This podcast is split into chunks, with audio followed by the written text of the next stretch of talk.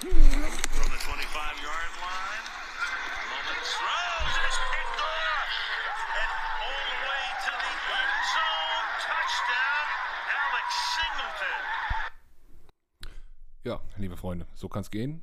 Das war letztes Jahr in der Partie gegen die 49ers. Alex Singleton, Pick 6 aus dem Nichts und jetzt ist er Team-Captain. So kann es gehen. Wunderbar. Heute endlich die erste Preview-Folge zu einem Spiel, nachdem es letzte Woche leider nicht stattgefunden hat. Dafür gab es ein Review mit Kevin. Richtig guter Talk. Kevin, vielen Dank nochmal.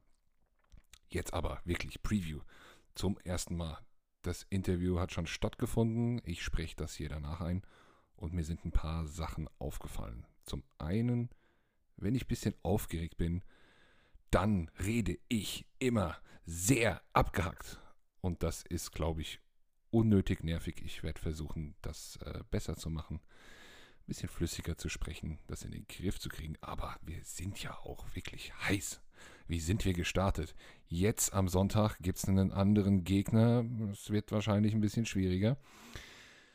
Und deswegen habe ich Lukas vom Niners Empire Germany, NEG Outside Zone Podcast, hier bei mir. Er ist auch beruflich mit der NFL verbunden. Richtig guter Talk. Und bevor wir da einsteigen, noch zwei, drei kleine Sachen. Zum einen, Charity-Aktion ist angelaufen. Die ersten Spenden sind da. Ich habe die ersten Wetten eingeholt auf Twitter mit unseren Kontrahenten und auch Lukas von NEG hat sich jetzt schon hier beteiligt. Und ich bitte euch natürlich auch, spendet für unsere Aktion Wünsche von Herzen. Es wird auch in diesem Podcast noch eine kleine Vorstellung dieses Vereins geben. Da werde ich auch nochmal ein Interview führen. Da gehen wir nochmal darauf ein. Zweitens, unsere neue wunderschöne Website bekommt jetzt auch endlich den redaktionellen Inhalt. Also unsere Jungs, die immer nach den Spielen schreiben, äh, Takeaway machen, NFL Roundup, Eye on the Enemy, alle unsere Kategorien jetzt auf unserer schönen Homepage. Klickt da mal rein, schaut euch das an.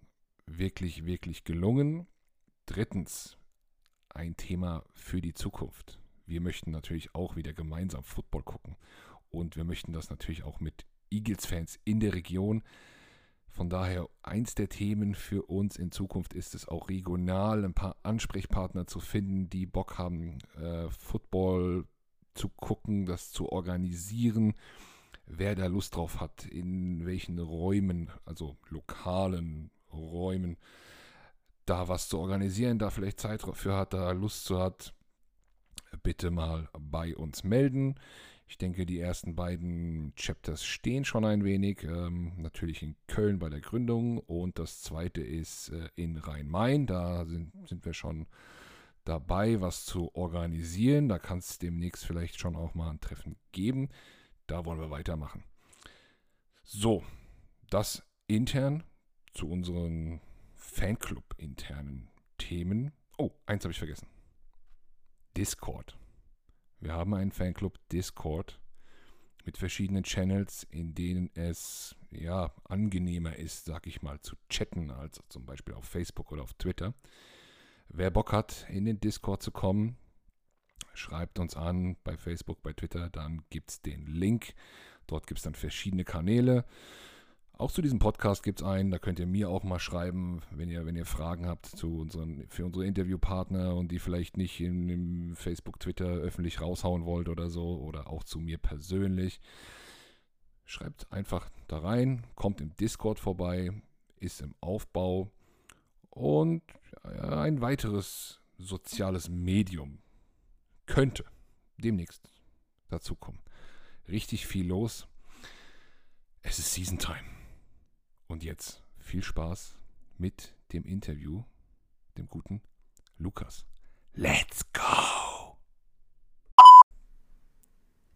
Der Lukas ist bei mir vom Niners Empire Germany, wobei Germany nicht ganz korrekt ist bei dir, oder? Ja, genau. Ähm, ich bin aus Wien.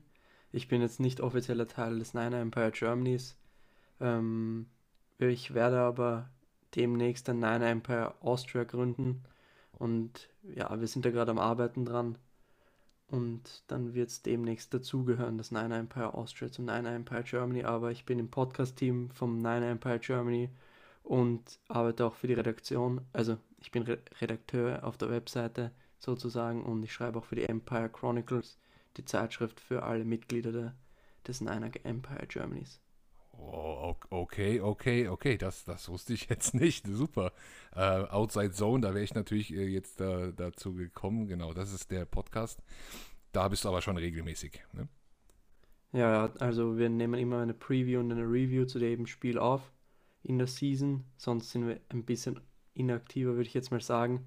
Vor allem in der Off-Season nach dem Draft waren wir ein bisschen ja, schleißig, würde ich jetzt sagen. Wir haben nicht regelmäßig aufgenommen, aber jetzt nehmen wir immer eine Preview und Review auf, also zweimal in der Woche und da bin ich auch mindestens einmal in der Woche dabei. Okay, super.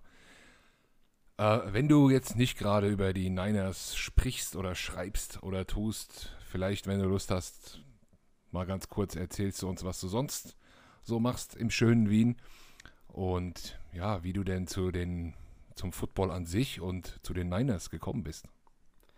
Ähm, also durch, zum Football bin ich gekommen durch meinen Bruder, der ist sechs Jahre älter als ich.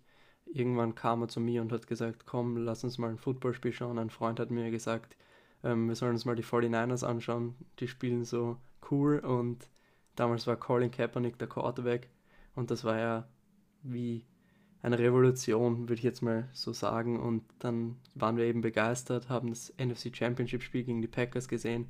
2013 waren dann im Super Bowl, haben den leider verloren, aber ab dann war ich eigentlich Niners-Fan.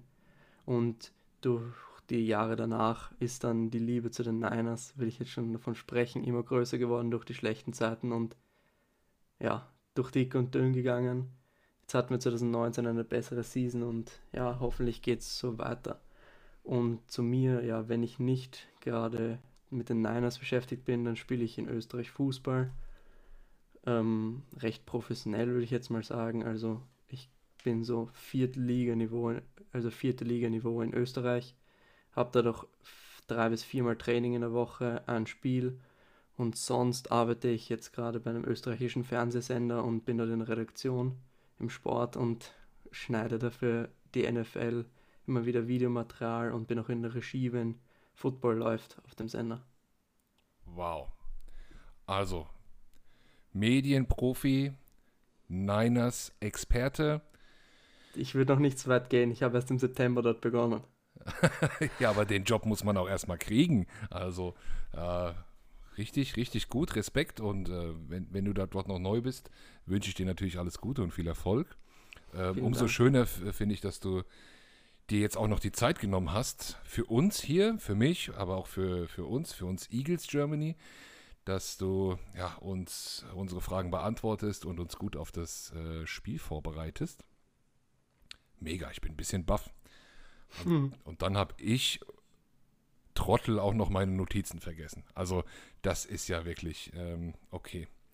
Gut, gut, dass das hier kein äh, sportlicher Wettbewerb ist. Sonst hätten wir keine guten Chancen, liebe Eagles.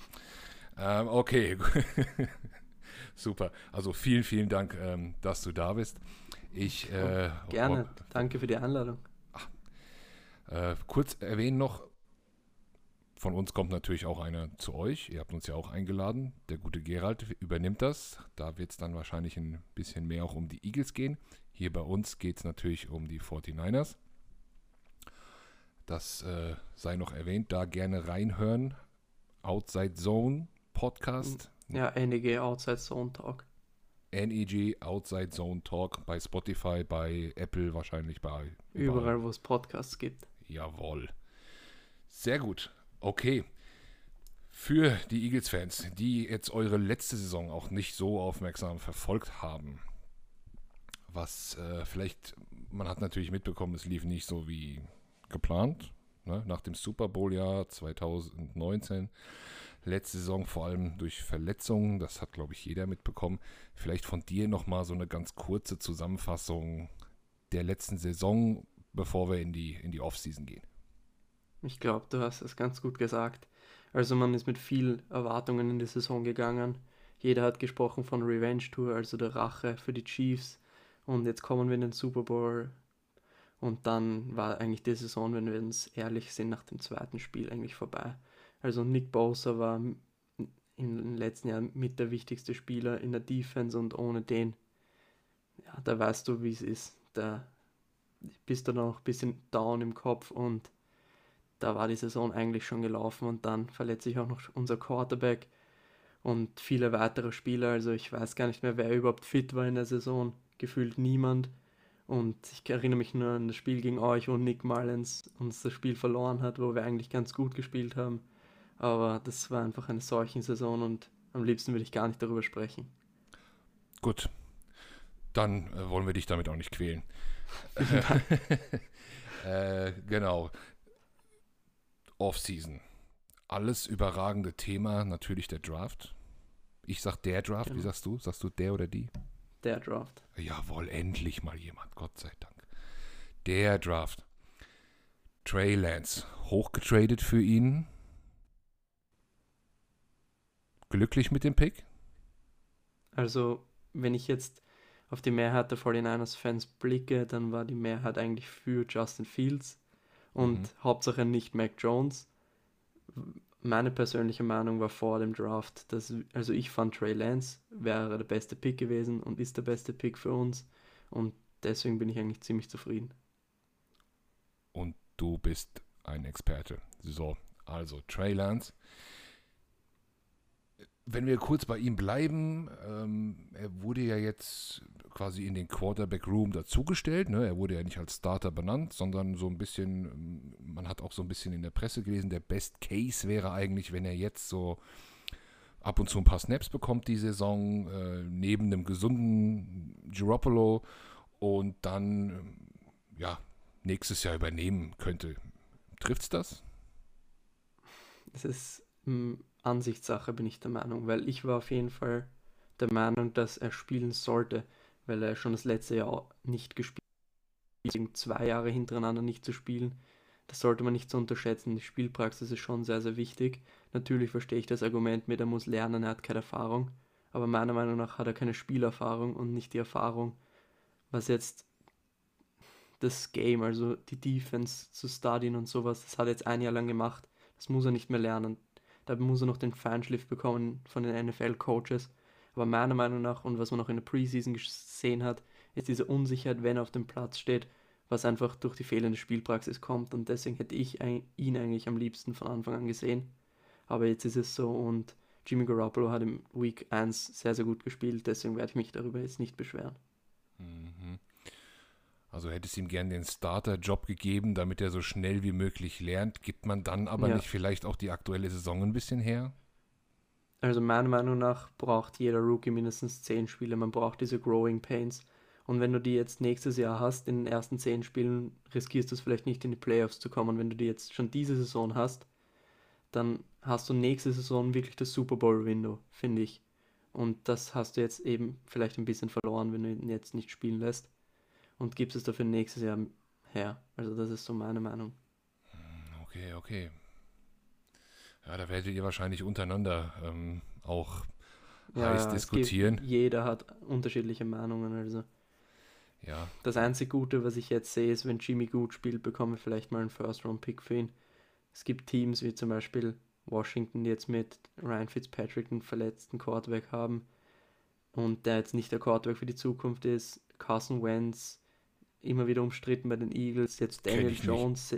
Daniel Jones würde ich jetzt auch mal reinwerfen und die Giants, wenn der jetzt nicht abliefert, sind ja auch auf Quarterback-Suche und wenn Jimmy wirklich dann kriegen wir dafür einen First-Round-Pick und wir hatten noch einen First-Round-Pick von den Patriots auf dem Tisch nach dem Super Bowl und haben abgelehnt. Okay, ja, das, das macht natürlich Sinn. Also den Trade Value von Jimmy Garoppolo hochhalten und da auch noch was rausholen. Klar, auch ein guter Punkt. Ja, mit der Quarterback-Diskussion, da kennen sich die Eagles auch aus der letzten Saison gut mit mhm. aus. Ja. Okay, wenn wir mal von Trey Lance absehen, der war natürlich das mit das größte Thema in der Offseason. Ähm, weitere Spieler im Draft oder Free Agency, ähm, die erwähnenswert sind? Ja, also im Draft erwähnenswert ist unser Cornerback Diomado Lenore, also recht schwerer Name zum Aussprechen, Fünftrunden-Pick von Oregon, Cornerback. Ähm, ist jetzt Starting Cornerback, nachdem sich Jason Verrett verletzt hat und Emmanuel Mosley, der unser zweiter Cornerback gewesen wäre, ist auch noch nicht im Trading zurück. Da weiß man nicht so richtig, was da los ist, aber Lenoir hat sehr, sehr gut gespielt in der Preseason. Nicht wirklich was zugelassen, auch wenn er nur gegen Backups gespielt hat, aber auch im Camp hat er überzeugt.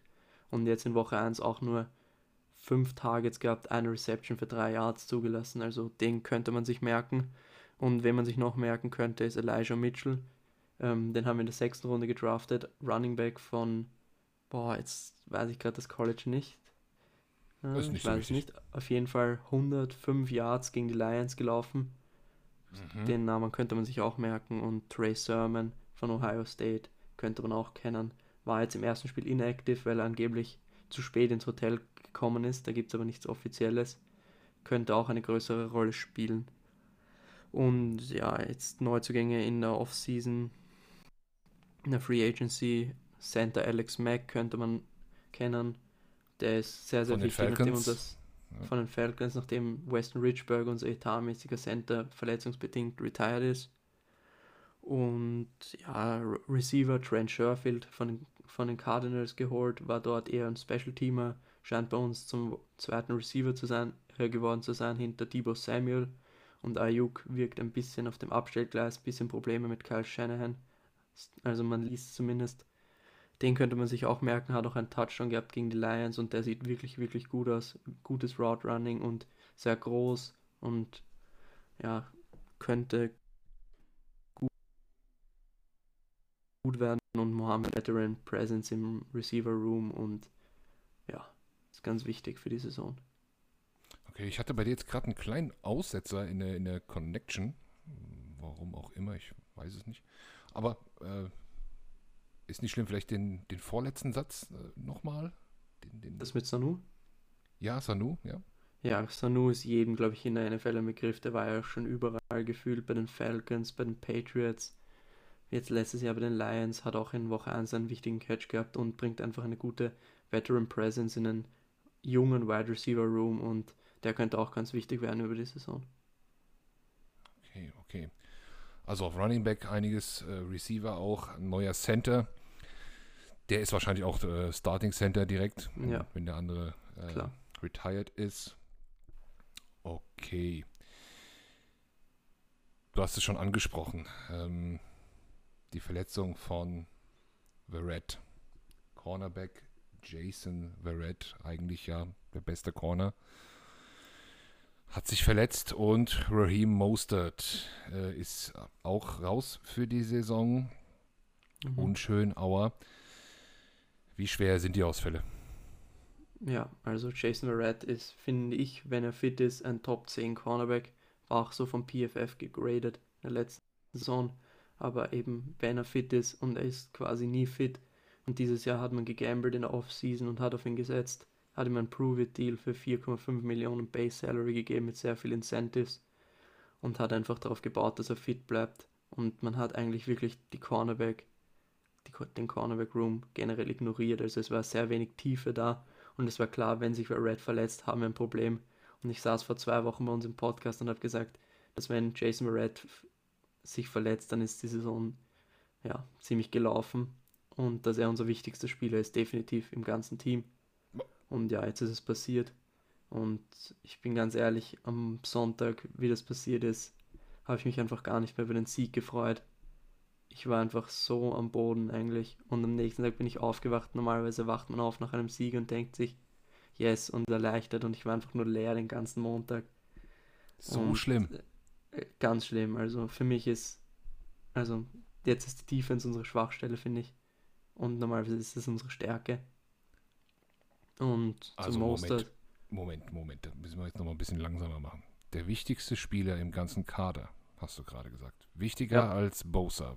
ja, weil wir hätten Wichtiger. die vor- äh, Pass Rusher haben wir noch andere gute, wir haben eine echt gute tiefe D-Line und auch noch die Ford, der ein herausragender Pass Rusher ist. Und auf Cornerback haben wir jetzt Emmanuel Mosley als Backup gehabt. Der ist ein solider Nummer 2 Corner. Und der ist jetzt auch verletzt und jetzt spielen wir mit einem Fünftrunden-Pick und wahrscheinlich Josh Norman, der jetzt auch schon seit einem halben Jahr kein Team mehr hatte. Puh, okay. Äh, harte, harte Aussage. Ähm, ich, es kann sein, dass ich es übertreibe. Viele sehen es anders, vermutlich, aber Barrett war echt wichtig, vor allem wenn du in, in einer Division bist mit DeAndre Hopkins, den er letztes Jahr komplett aus dem Spiel genommen hat, DK Metcalf, Tyler Lockett und jetzt spielen wir übernächste Woche gegen Devontae Adams. Da brauchst du eben einen richtig guten Cornerback. Und diese Woche gegen Devontae Smith, den äh, wollen wir nicht unterschlagen. Ähm ich wollte ihn jetzt noch nicht in diese ja, Sphären heben. Ich, hat also seit Sonntag ist er für uns schon, schon da drin, ist natürlich völlig klar. Okay, aber also ich, wenn ich auf die 49ers Defense blicke, ähm, das ist eine richtig starke Defense, äh, die auf für mich auf allen Positionen ähm, gut besetzt ist. Ähm, das haben nicht viele Teams. Jetzt ist eine Position ein bisschen angeschlagen. Ich finde, ihr habt ja auch ganz gute Linebacker. Ähm, da, da sehe ich jetzt nicht so schwarz, aber über die Positionsgruppen reden wir gleich nochmal. Ich wollte ähm, noch kurz was sagen zur Defense. Ja. Also wir haben einen neuen Defensive Coordinator mit Demico Ryans, ähm, nachdem Robert Salah jetzt Head Coach ist von den Jets. Demico Ryans war vorher Linebackers Coach bei den Niners und ja, im ersten Spiel ja, sah jetzt nicht so gut aus, die Defense, deswegen bin ich auch deswegen ein bisschen mehr concerned. Ich habe mir auch den All-22-Film angeschaut und das war irgendwie so Safe Defense, Hauptsache nicht tief kassieren und gegen den Run komplett planlos. Also wir waren gegen den Run in der Mitte komplett offen. Meiner Meinung nach deswegen, weil die Defensive Line in der Formation viel zu breit auseinandergestanden ist. Also es war eine, wenn ich es richtig jetzt weiß, eine Wide Nine Formation von der Defensive Front und das hat sich das ganze Spiel nicht geändert, obwohl die Lions ein richtig gutes Running Game hatten und das habe ich nicht ganz verstanden, deswegen bin ich da auch etwas negativer. Mhm. Ja, hast du jetzt schon ein bisschen vorweggenommen. Wir wollen ja noch über die Positionsgruppen im konkreten Matchup sprechen. Aber ist natürlich interessant, richtig. Ähm, Robert Saleh oder Salah ist äh, Head Coach jetzt bei den Jets. Der neue Defensive Coordinator, haben wir jetzt von dir erfahren, ist euer ehemaliger Linebackers Coach. Das wusste ja. ich auch nicht. Hat Gut. aber keine schlechte, ja, ich würde sagen, er hat Fred Warner groß gemacht und hat ähm, Drake Greenlaw gut entwickelt, der ein Fünftrunden-Pick war. Fred Warner war auch ein Drittrunden-Pick, also keine schlechte Reputation, würde ich sagen. Mhm, auf jeden Fall.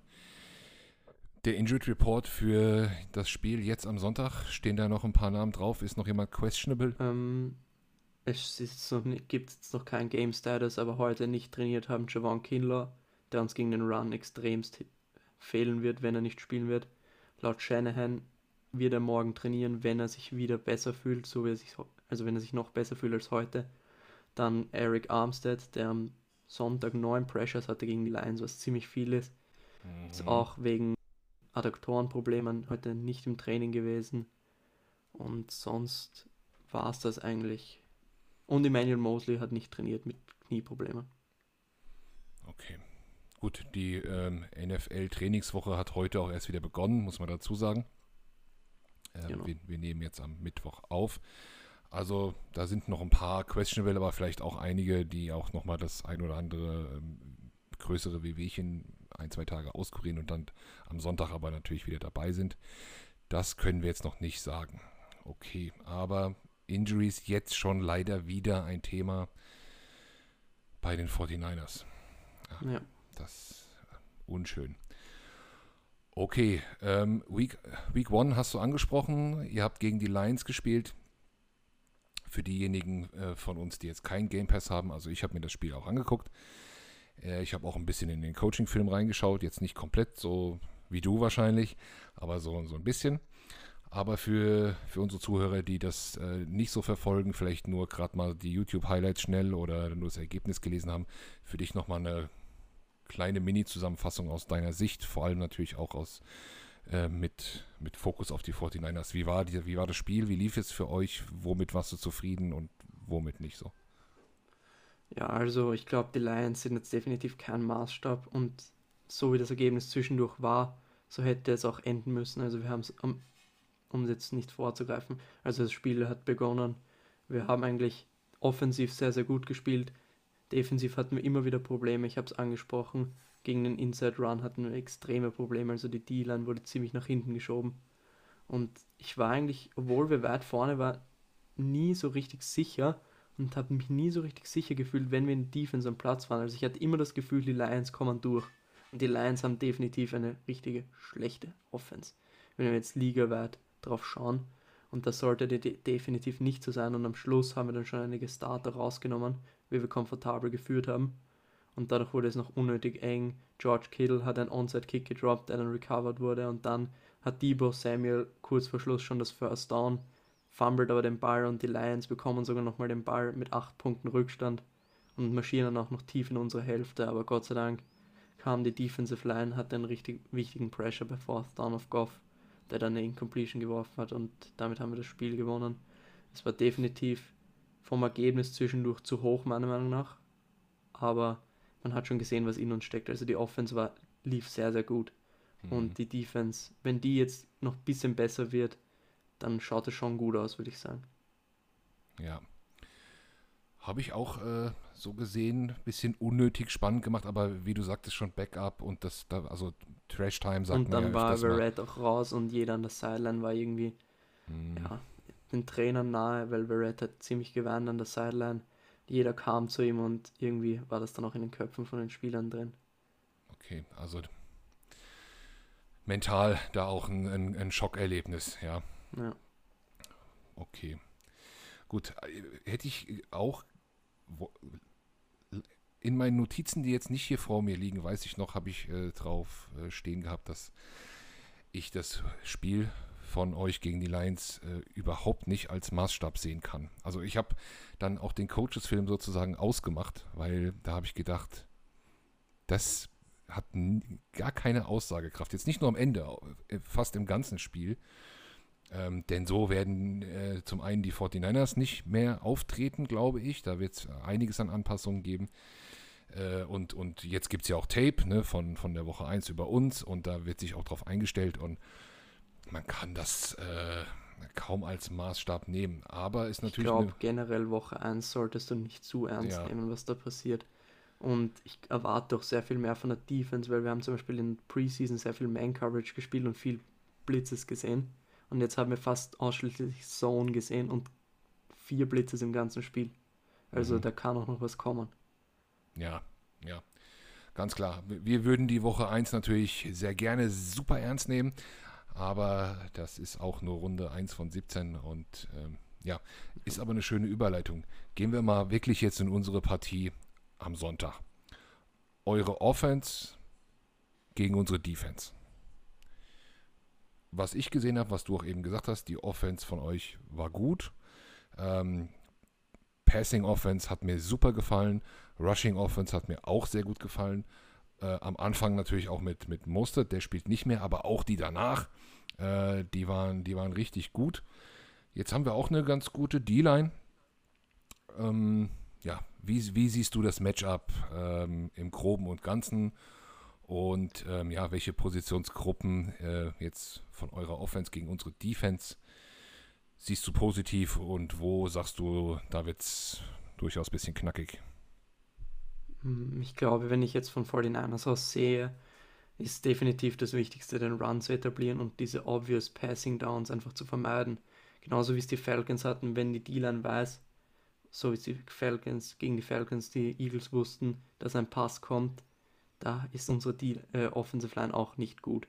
Wir haben zwar Trent Williams, aber wir haben unser Right Tackle Mike McGlinch und unser Right Guard Daniel Brunskill sind ziemlich unsicher in Pass Protection und das wird eben der Schlüssel zum Erfolg sein, einfach aus diesen Situationen für die 49ers rauskommen und eine Sache, die für uns sehr, sehr wichtig wird, ist das Matchup von George Kittle gegen eure Linebacker ausnutzen im Passing Game. Mhm, mh. Ohne jetzt negativ über euch zu sprechen, aber das ist definitiv eure Schwachstelle in der Defense, meiner Meinung nach. Und dieses das ist kein Matchup Geheimnis. Müssen, Alles gut. Das, dieses Matchup müssen wir einfach ausnutzen und ihr wiederum müsst unseren Run stoppen und genau in diese Passing-Situationen kommen und dann Druck auf Jimmy Garoppolo bringen und mhm. ja, und ihr habt eine gute D-Line und das wird auch passieren, wenn wir in diese Situationen kommen. Deswegen ja. die Early Downs werden extrem wichtig für beide Teams und ja, schauen wir mal. gerade von Run hattest, die, die, der, die, weil ich jetzt auch die Namen äh, nicht mehr ganz parat habe, die, die Running Backs, die hinter Mostert kamen, kannst du die nochmal erwähnen? Die haben ja auch gut gespielt letzte Woche. Ja, Elijah Mitchell hatte über 100 Jahre. Mitchell. Und mhm. Jermichael Hasty hat bei Third Down immer gespielt, ist ein ganz guter Receiving Back, war undrafted Free Agent letztes Jahr und hat sich in der Preseason ziemlich bewiesen. Dieses Mal wird aber auch Trey Sermon spielen, der war ja inactive im letzten Spiel, also da erwarte ich mir viel mehr von ihm. Er ist ein anderer Typ als die anderen. Die anderen sind eher so Speedster und er ist halt schon mehr so der, ja, die Abrissbirne würde ich es jetzt mal nennen. Rambock. Genau. Okay. Ja. Ja, sehr interessant, ähm, dass du eure rechte Seite der O-Line nicht so gut siehst. Das wusste ich jetzt auch gar nicht so. Da steht bei uns natürlich links in der D-Line ein Brandon Graham an der Edge. Der ist nicht mhm. schlecht. Ähm, ähm, der in der Mitte Hargrave und Cox, die wechseln sich immer mal ab. Äh, wenn, da, wenn die da sehen, dass einer ein bisschen schwächer ist auf der einen Seite als auf der anderen, dann, äh, ja, dann lecken die sich schon ein bisschen die Finger. Okay, also das wird natürlich ein Matchup sein, auf das, das du achtest. Ähm, Jimmy G da sch schnell den, den Ball äh, loswerden und vielleicht wie euer Podcast-Name Outside Zone. Hm? Ja. Ja, Outside Zone Runs waren ja auch ein bisschen die Schwäche im Spiel gegen die Falcons von den Eagles am Anfang. Das war sehr viel Outside Zone. Und mhm. das wird von uns nochmal auf einem viel höheren Niveau sein als von den Falcons. Gehe ich jetzt mal davon aus. Was, was wiederum anders sein wird, der Gameplan wird komplett anders sein. Die gegen die Falcons spielst du nicht, du stoppst den Run, sondern du stoppst Calvin Ridley, Russell Gage, Kyle Pitts. Und Unser Gameplan meinst du jetzt, ne? Ja, ja, ja meine ich genau.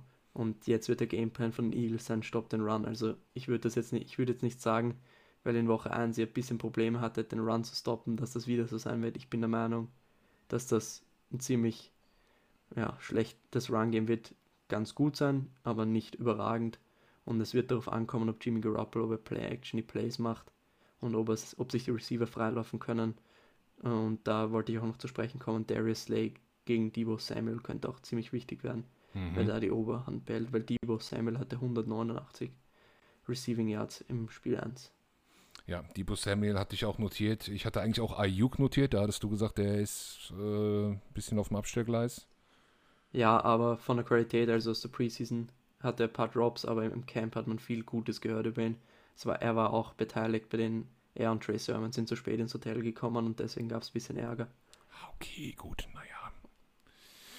Ja, aber Shannon hat auch nicht, nicht sehr positiv über ihn geredet. Und er hatte, glaube ich, 23 Snaps im ersten Spiel. Ja, mh. genau.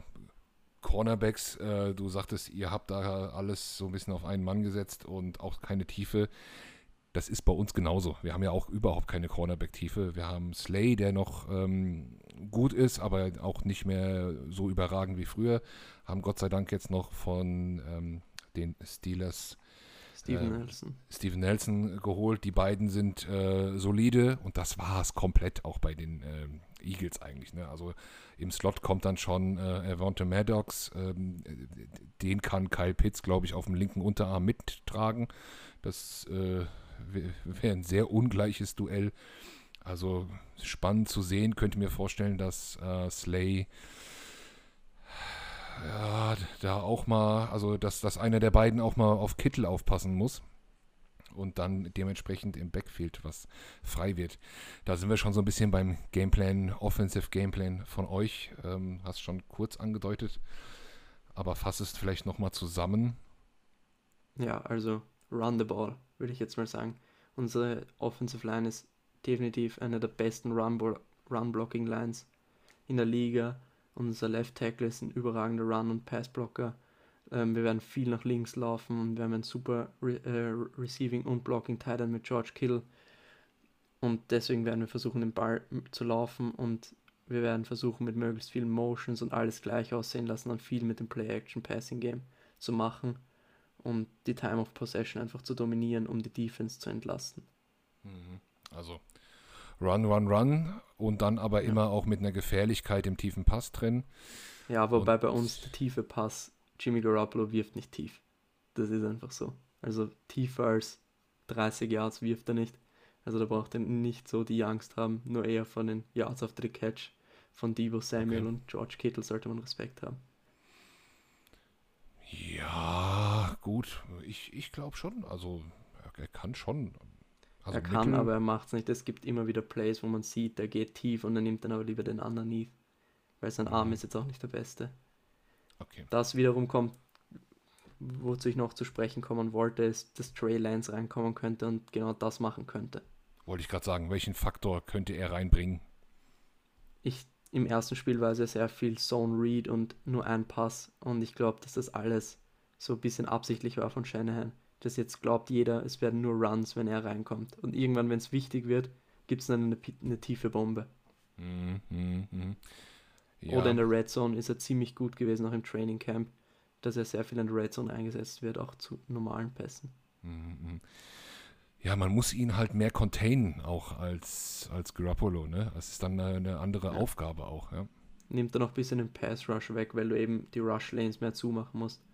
Mhm.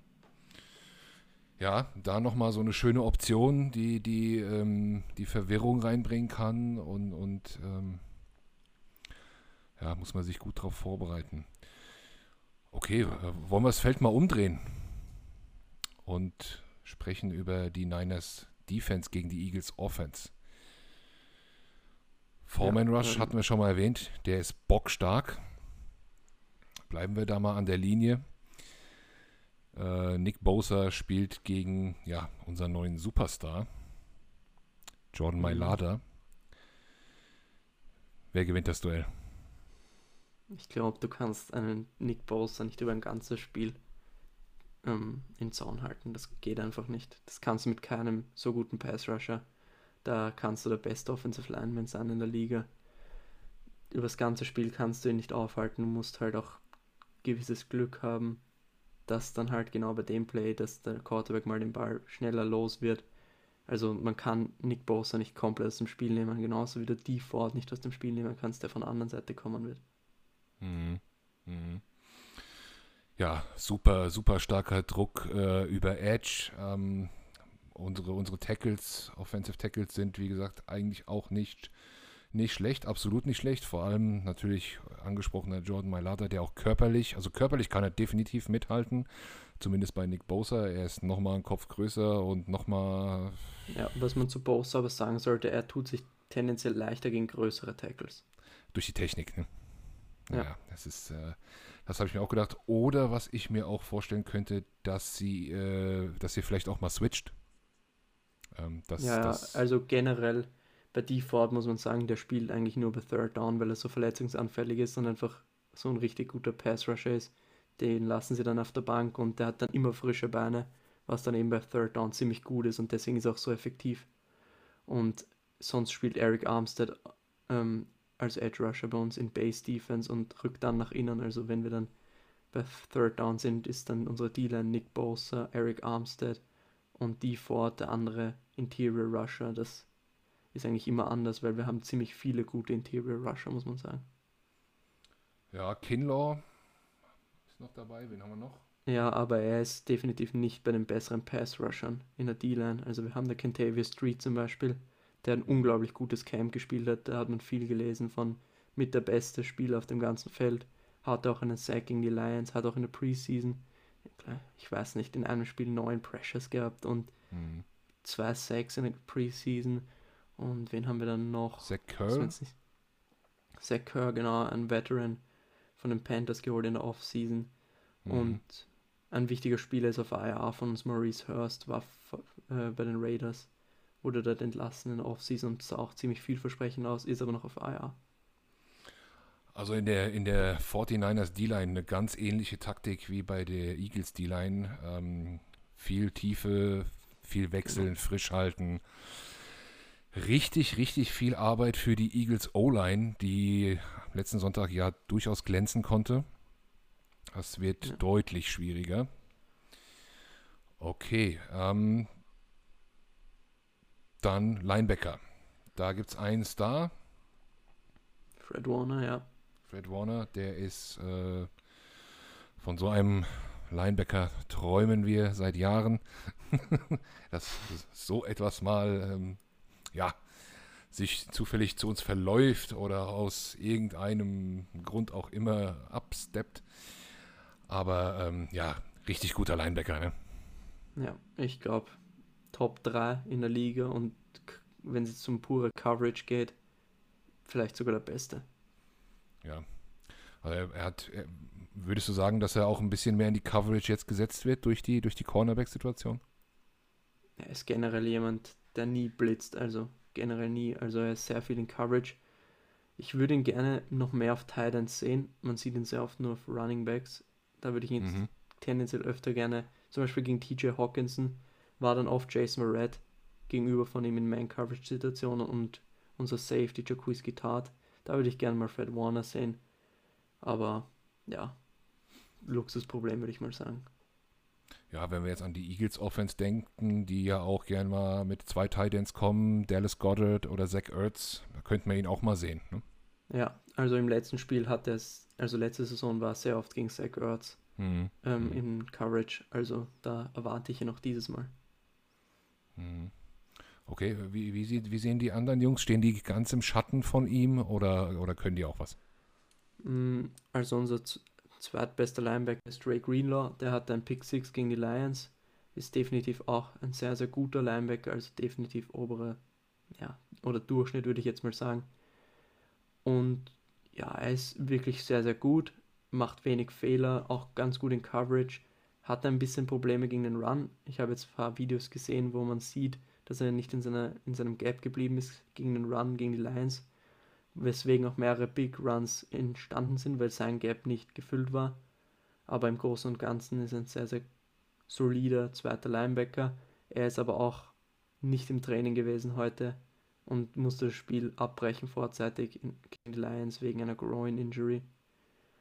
Und unser dritter Linebacker ist Aziz Al-Shire, ähm, auch ein sehr solider Linebacker, nichts Großartiges, machte keine großen Fehler, aber macht jetzt auch nichts Überragendes wobei er gegen die Lions einer seiner besten Spiele gemacht hat bis jetzt.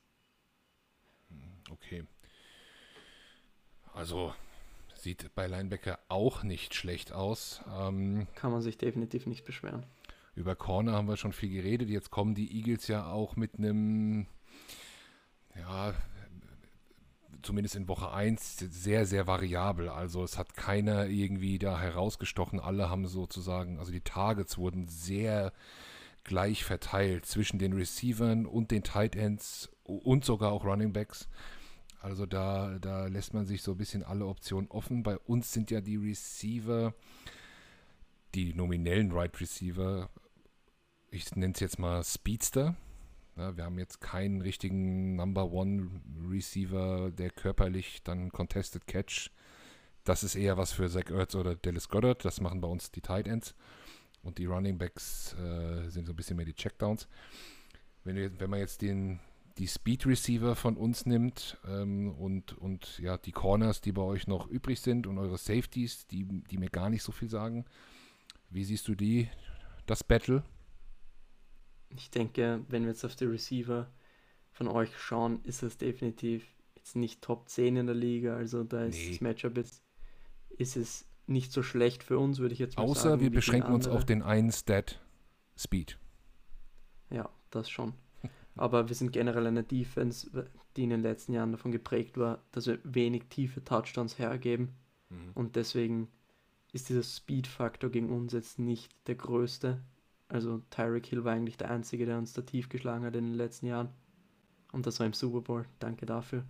Ja, und hat sich auch als äh, nahezu unschlagbar mittlerweile herausgestellt. Ja, ja.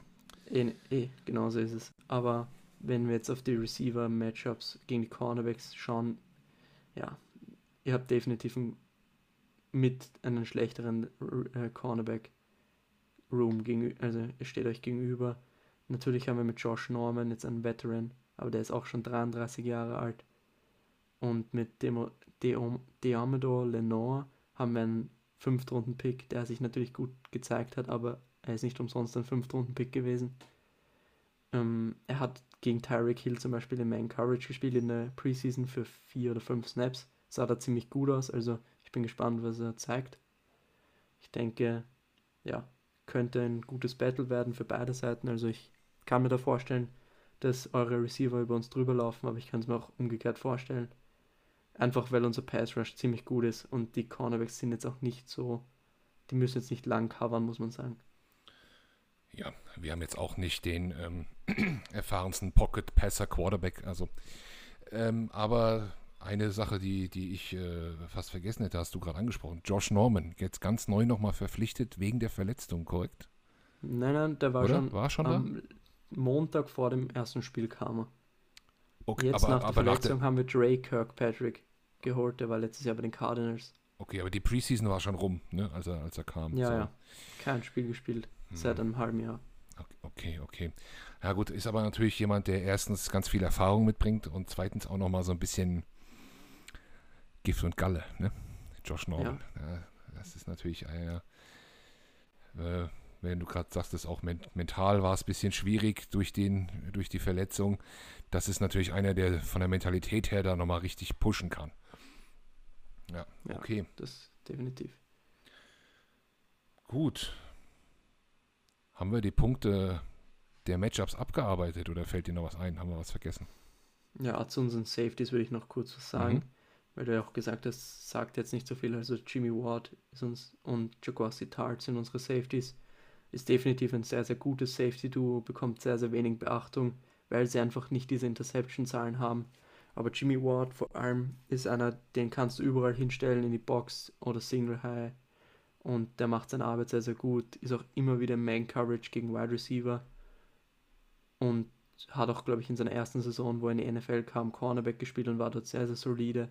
Also ist, ein, ist wirklich sehr, sehr gut in Coverage und ein sehr, sehr guter Tackler.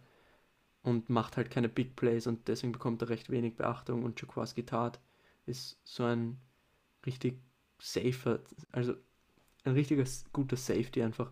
Wir hatten letztes Jahr zum Beispiel in den ersten, oder in 2019 hatten wir, glaube ich, 16 Big Plays abgegeben und dann äh, war Tat verletzt und wir hatten in drei Spielen genauso viele Big Plays abgegeben ohne ihn.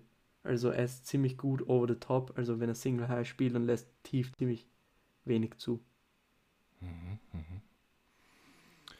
Also ich höre schon, eigentlich auf allen Positionsgruppen alles top.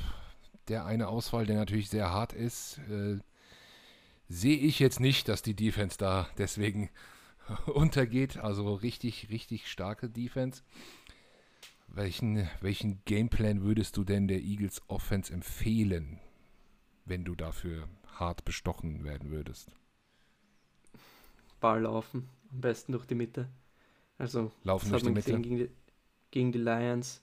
Durch die Mitte laufen war sehr effektiv. Ich glaube natürlich, dass wir genau das versuchen werden zu vermeiden, weil genau eben das die Schwäche war und genau das werden die Lions wohl attackieren. Und ausnutzen, dass ihr einen mobilen Quarterback habt, wäre mein größter Tipp, weil es gibt eins, was wir in den letzten zwei Jahren nicht verteidigen konnten und das sind mobile Quarterbacks. Unsere Rusher waren immer wieder undiszipliniert, sind aus ihren Gaps gegangen und wir hatten echt Probleme gegen Russell Wilson. Kyler Murray hat uns zerstört und letztes Jahr eigentlich auch Carson Wentz, wenn wir ehrlich sind, hat ziemlich viel mit den Bannern gemacht und da haben wir echt Probleme schon seit Jahren und das müsst ihr einfach ausnutzen. Ja, also Lauf durch die Mitte ist, glaube ich, die einfachste Ableitung, wenn man das letzte Spiel gesehen hat. Das haben die Lions wirklich geschafft und zwar auch ohne richtig gut zu blocken. Das hat mich am meisten überrascht. Ähm, aber äh, wie gesagt, die größte Baustelle adressiert man natürlich dann äh, im nächsten Spiel, das ist klar. Und beim mobilen Quarterback, den haben wir auf jeden Fall. Müssen wir nur mal gucken, wie seine, seine Pocket-Erfahrung, die ist ja jetzt auch noch nicht so ausgeprägt. Ja, aber er hat schon ziemlich gut gespielt und ist dem Druck ziemlich gut ausgewichen gegen die Falcons und ist dann auch Mhm. ziemlich oft gelaufen in Situationen, wo er eigentlich gesackt werden musste und ist dann noch für viele Yards gelaufen. Zum Beispiel gegen den Blitz ist er ziemlich oft sehr, sehr gut ausgewichen und hat dann noch positive Yards rausgeholt, obwohl er eigentlich normalerweise gesackt werden muss. Ja, ja, da haben ihm dann auch die Running Backs immer mal geholfen. Die haben auch. Das stimmt, das muss man auch sagen. Eure Running Backs waren echt gut im Pass Protection, wenn es jetzt um Blitzaufnehmen ging. Die haben, die haben den Blitz gut aufgenommen. Ähm, die, ja, die besten Läufe von Jalen Hurts, die ich in Erinnerung habe, waren eigentlich auch die, die, die, ja, die designten Läufe für ihn. Das war, oder, oder auch reine äh, Run-Options, ne? Also nicht, Ja. die, ähm, das war immer ganz gut. Oder ja, ganz viel Option-Play. Aber es wird eine andere Herausforderung sein, denn die D-Line der Falcons, ähm, die ist doch auch deutlich, deutlich schwächer als die der 49ers. Das, also ich bin Das da sehr, sehr gespannt drauf. Sehr, sehr gespannt drauf. Auf, auf beide Matchups. Ähm, auf, auf beiden Seiten des Balles. Fassen wir es mal zusammen und geben wir mal einen konkreten Tipp ab. Oder ich möchte natürlich einen von dir hören. Boah, ganz schwer. Ich bin echt schlecht, was so Tippen angeht und ich bin auch eigentlich immer ziemlich pessimistisch. und es wird ganz darauf ankommen, ob wir es schaffen, Jalen Hurts in der Pocket zu halten, weil ich denke nicht, dass er uns aus der Pocket schlagen kann, wenn wir konstant auch Druck auf ihn bringen. Dafür ist er für mich einfach noch nicht weit genug. Ich fand in der letzten Saison haben ihn sehr, sehr viele abgeschrieben, ich inklusive. Das letzte Spiel, er hat sehr, sehr auf mich, auf sich aufmerksam gemacht und er hat mich auch beeindruckt.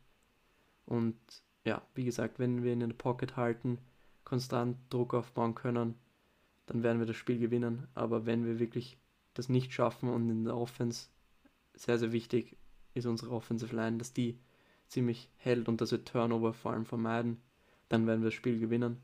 Es wird aber sehr, sehr knapp. Und wenn ich jetzt, wenn ich jetzt mein Geld drauf verwetten müsste, boah, ganz schwer. Ich bin da eher bei einem Sieg von euch.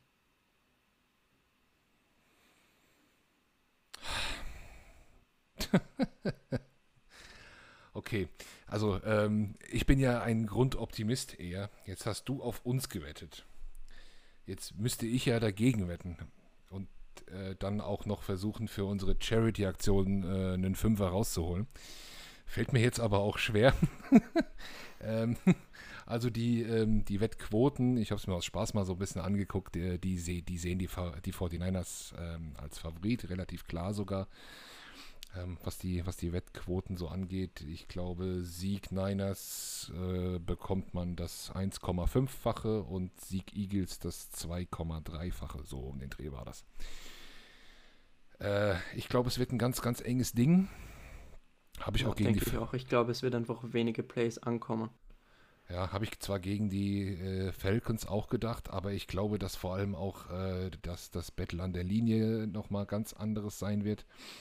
Und ähm, ja, dass auch unsere Secondary, die ist absolut angreifbar. Auch wenn du sagst, dass Jimmy G nicht gern tief wirft. Ähm, die Eagles sind ein Gegner, gegen den man das mal probieren könnte. Ähm, gut, also wenn wir beide sagen Sieg Eagles, können wir das natürlich auch machen. Ähm, und ja, was die, den Wetteinsatz angeht, das, äh, das klären wir noch auf Twitter. Vielleicht Richtung Sonntag.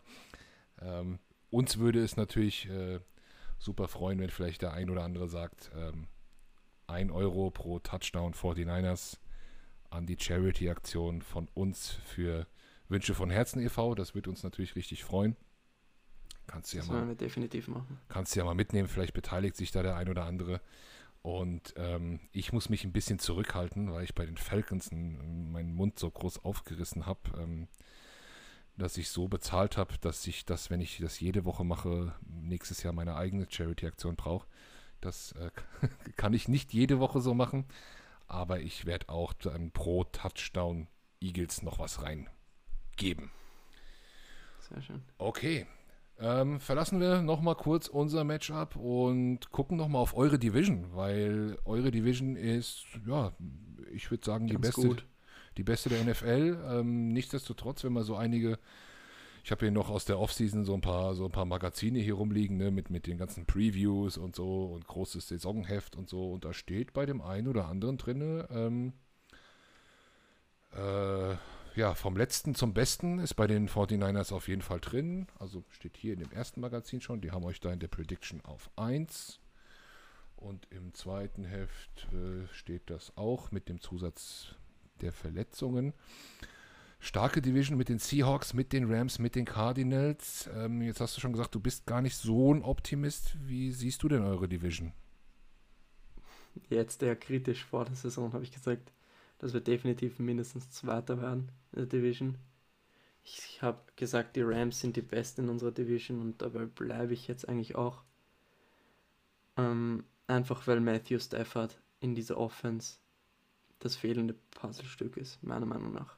Jared Goff war schon mit dieser Offense sehr, sehr gut und jetzt hast du mit Matthew Stafford den Veteran, der da auch mal ein tiefes Ding anbringen kann und einfach nicht diese Fehler macht, die Goff gemacht hat.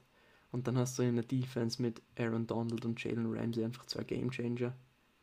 Das muss man einfach so sehen. Deswegen, wenn ich jetzt ranken müsste, sehe ich die Rams auf 1. Die Seahawks haben mich wieder mal überrascht. Jeder hat sie, glaube ich, ein bisschen unterschätzt, so wie jedes Jahr. Die Defense sah echt nicht schlecht aus gegen die Colts. Und ja, deswegen sehe ich sie jetzt ein bisschen über uns. Kann natürlich alles passieren, eine Verletzung und von Russell Wilson und dann ist auch die ganze Saison gelaufen.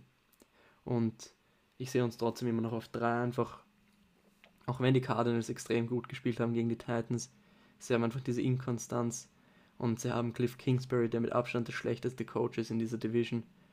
Und der muss erstmal zeigen, dass er überhaupt auf NFL-Level coachen kann und vor allem auch adjusten kann.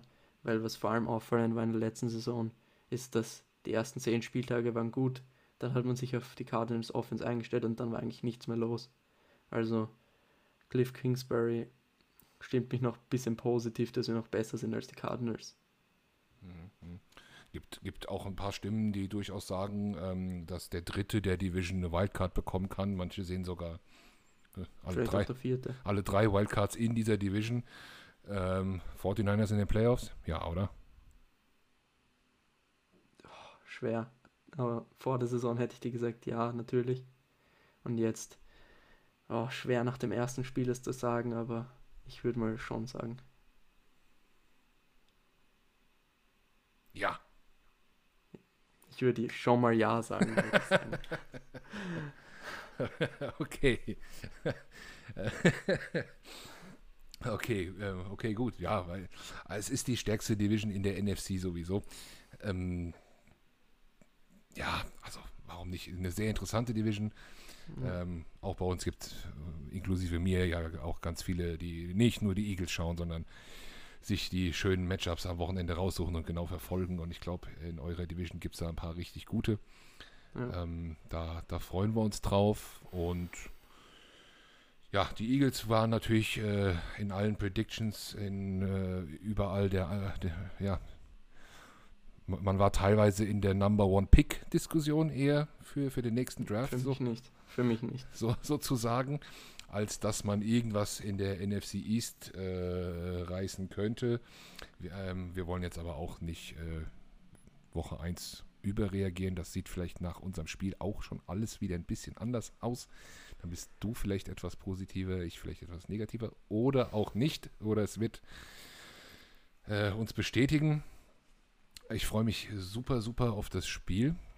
Und ähm, ja, ich persönlich hätte jetzt nur noch ein, zwei Fragen aus unserer Community, denn das meiste haben wir eigentlich schon abgedeckt. Die gehen wir nochmal ganz kurz, weil zwei Stück möchte ich gerne noch stellen. Die erste ist, äh, haben wir zwar schon mal ein bisschen drüber gesprochen, aber der gute Christian hat geschrieben, erhoffen sich die 49ers bei Garoppolo und Lance denselben positiven Effekt wie bei A-Rod und Love bei den Packers. Da hat ähm, ja, Aaron Rodgers diese, diesen Pick seines Teams zum Anlass genommen, äh, auf MVP zu spielen. Macht Jimmy G das dieses Jahr auch? Mm. Ja, gut. Ich glaube, man kann Jimmy Garoppolo nicht mit Aaron Rodgers vergleichen. Ich glaube, viele haben sich vielleicht intern erhofft, aber wenn man ein Realist ist, so wie ich das bin, dann weiß man, dass Jimmy Garoppolo gewisse Limitierungen hat. Er hat weder einen starken Arm, noch ist er wirklich in der Pocket sehr, sehr gut. Also er bewegt sich recht schwach gegen Pressure, vor allem seit seiner Knieverletzung. Wobei das sehr, sehr viel besser ausgesehen hat in Woche 1. Und er ist einfach jemand, ich habe es gesagt, er wirft sehr selten tief, deswegen kann sich die Defense darauf einstellen. Und er wirft auch sehr, sehr ungern nach außen. Also er wirft sehr, ist sehr, sehr limitiert auf die Mitte des Feldes und dadurch, dass wir Kyle Shanahan haben und eine richtig gute Play schemen kann, fällt das jetzt nicht so auf, aber er hat ziemlich viele Limitierungen und er hat schon auf dem höchsten Level, wie er spielen kann, denke ich, in Woche 1 gespielt. Vielleicht geht noch ein bisschen was, vielleicht kann man noch ein bisschen was rauskitzeln, aber ja. viel mehr wird da nicht gehen. Und mit Aaron Rodgers das zu vergleichen, erst dachte ich, wie du gesagt hast, selber Effekt, das ist jetzt negativ gemeint. Weil da war ich erst kurz baff, aber nee, also ja, MVP-Season wirst du nie von Jimmy Garoppolo sehen. Ja, also die direkt vorgelesenen Fragen unserer Community sind nicht alle immer so ganz ernst, die nächste auch nicht. Aber ähm, gut, der Vergleich, klar, der hinkt, aber könnte ihm auch schon so ein bisschen einen, einen Chip geben. Ne? Die, die, der Pick, dass er nochmal was zeigen muss. Oder was ich mir sogar gedacht hätte, was man, was man vielleicht sogar lieber hätte als 49ers-Fan, dass er in die Rolle des Mentors mehr geht und gar nicht so auf. Ist er definitiv gegangen. Also ja. alles, was man liest, die erste Nachricht, die Trey Lance hatte, war von Jimmy Garoppolo und er, man hört immer nur, dass er versucht alles um Trey Lance bestens vorzubereiten. Und er ist der beste Mentor, der er sein kann. Und das sagt jeder im Lockerroom. Und er ist der beste Leader und zeigt wirklich Trey Lance alles ganz ehrlich. Und er hat das auch gesagt, dass das für ihn selbstverständlich ist, weil Tom Brady es genauso mit ihm gemacht hat. Und ich glaube, du kannst schon, es gibt schon schlechtere Mentoren als jemanden, der von Tom Brady gelernt hat. Mm, ja, definitiv. Ja, die Frage ist dann fast schon eher, ob derjenige Bock hat, das auch wirklich zu machen oder nur so tut. Ne? Aber wenn du ja. sagst, das ist schon glaubwürdig, Du musst dir nur seine Reaktion anschauen. Im ersten Preseason-Spiel hat Lance bei seinem ersten Pass tief geworfen und hat einen Touchdown erzielt und du musst nur ins Gesicht von Jimmy G schauen. Das war pure Freude und wie er an, zur Seitenlinie kam, Trey Lance, ist er über ihn hergefallen und hat sich für ihn gefreut. Und auch in, im Training hat man es gesehen, wenn Videos aufgetaucht sind von guten Plays von Lance, dass Jimmy im Hintergrund sich gefreut hat. Und es ist auch nicht selbstverständlich, dass du jetzt so positiv über jemand anderen redest, obwohl ja eigentlich Lance immer wieder reinkommt in Situationen, ist ja auch nicht selbstverständlich, genauso wie es bei Breeze und Taysom Hill war. Das muss ein Quarterback auch erstmal annehmen und Jimmy hat das einfach wie ein Profi gehandelt, die Situation. Und da kann man ihm nur vollen Respekt aussprechen. Gut. Ja, gibt schlechtere Quarterback-Rooms und Quarterback-Situationen in vielen Franchises. Kann man kann man gut mit leben. Der gute Witold schreibt, ähm, ist bekannt, ob die 49ers für Nick Bosa schon eine zusätzliche Krankenversicherung abgeschlossen haben? Erst fürs nächste Jahr. Ich glaube, die Frage, nee. zieht, ich glaube, die Frage zieht ganz klar auf Jordan Mailata ab. Achso, das meinst du. Ähm, ja, mal schauen. Wir werden sehen, wenn, ja. Ich schreibe dir dann, wenn Nick Bosa seinen ersten Strip-Sack im ersten Drive macht. Ja, der, der Jordan Mailata Hype Train in, in, in Philly und bei uns, der ist wirklich, der, das ist ein ICE, der hat richtig Speed aktuell. Ähm, also die Frage war ganz klar auf das Matchup bezogen. Okay. Ich ähm, dachte jetzt, weil Bosa immer verletzt ist. Nein, nein, gar nicht, gar nicht. Äh, da, da, da wäre Witold, mit dem ich ein bisschen in Kontakt stehe, auch überhaupt nicht der Typ für. Ist ein ganz, ganz fairer Sportsmann, aber er ist auch äh, ein großer, er ist auch Mitglied unserer Redaktion. Ich hoffe, ich setze ihn jetzt nicht unter Druck, aber ich glaube, er schreibt auch gerade an einer neuen Kolumne über Jordan Mailata und da war er. Das hat sich ganz klar auf dieses äh, Matchup bezogen, ähm, weil ja, Mailata da auch in, letzte Woche bei den Falcons ein paar Verteidiger ja, zerstört hat.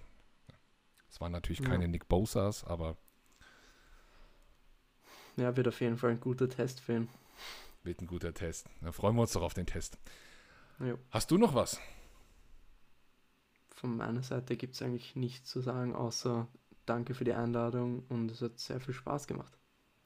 Gott sei Dank, ja. Trotz meiner Schusseligkeit äh, und den fehlenden Notizen, glaube ich, sind wir wirklich ganz gut haben wir unser, unser Game ganz gut analysiert und haben auch die, vor allem die 49ers durch dich gut kennengelernt. Einiges habe ich auch echt nicht gewusst und ich hoffe, dass unsere Zuhörer da natürlich dann auch etwas mitnehmen. Und unser Matchup gibt es ja ein bisschen häufiger und ich, du hast ja auch gesagt, ihr kommt in die Playoffs. Bei uns in der NFC East weiß man sowieso nichts, also vielleicht sieht man sich ja da sogar nochmal wieder. Das ist natürlich jetzt sehr optimistisch, du merkst schon, ich bin Heil, mhm. äh, ein, ein Grundoptimist. Ähm, ja, aber ich würde mich freuen, wenn wir uns dann vielleicht nochmal wiederhören. Ich sage vielen, vielen, vielen Dank an dich, ähm, an unsere Zuschauer. Hört beim Niners Empire Outside Zone Podcast rein. NEG Die, Outside Zone Talk. NEG Outside Zone Talk, Entschuldigung, man muss es ja auch richtig eingeben, sonst findet man es nicht. Da hast du vollkommen recht. Uh, unser guter Gerald, Vorstandsmitglied bei uns im Philadelphia Eagles Fanclub e.V., der spricht bei euch. Das wird auch für ähm, uns sehr interessant sein. Und so, ja, vielleicht die ein oder andere kleine Einzelwette oder Beteiligung für unsere Charity-Aktion auf Twitter machen wir noch klar. Definitiv. Gut, vielen Dank. Dann schönen Abend an dich und ciao. Ciao, go Niners.